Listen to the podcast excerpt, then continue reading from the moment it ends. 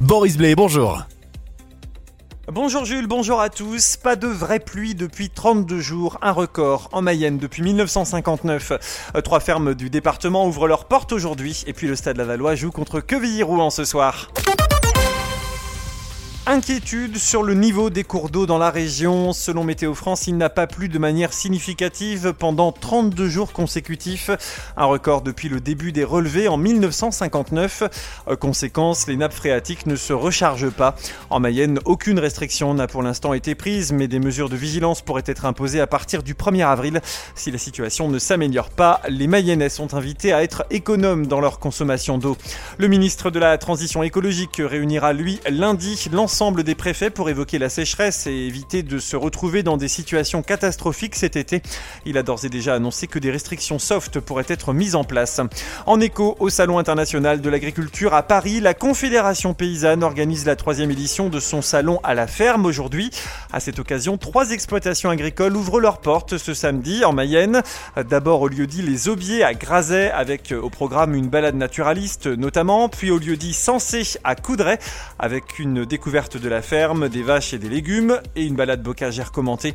Et puis euh, aujourd'hui, dernier rendez-vous au lieu dit Jardifleur à Évron pour une visite des serres, présentation de la gestion de l'irrigation et des consommations d'énergie. À Saint-Jean-de-Luz, après la mort d'une professeure d'espagnol au collège lycée Saint-Thomas d'Inquin, une information judiciaire pour meurtre avec préméditation a été ouverte avec demande de placement en détention provisoire de l'adolescent. Le drame relance le débat sur la sécurité dans les établissements scolaires. Les enseignants manifestent leur inquiétude et veulent des mesures concrètes. Des députés, notamment à droite, réclament l'installation par exemple de portiques de sécurité. Le Stade Lavallois affronte Quevilly-Rouen Métropole ce soir à Le Basser. L'objectif est de prendre des points pour se rapprocher le plus vite possible du maintien. Et ce ne sera pas une mince affaire face à une formation de Quevilly-Rouen qui réalise une grosse deuxième partie de saison. Olivier Frappoli, le coach lavallois, veut se rapprocher de la barre des 40 unités qui sentirait bon la Ligue 2 l'an prochain. On a passé la barre symbolique des 30 points, il faut aller chercher maintenant cette barre de des 40 points qu'il est encore davantage, parce que ça veut dire que évidemment quand on passe les 40, on n'est plus qu'à quelques points de l'objectif. Voilà, on va rencontrer une équipe très solide hein, de Quevilly qui est, euh, qui est en forme sur cette phase retour. Une équipe athlétique, bien organisée, qui prend très peu de buts, avec des joueurs de qualité et de vitesse, notamment sur les, les transitions offensives. Ils ont 4 points d'avance.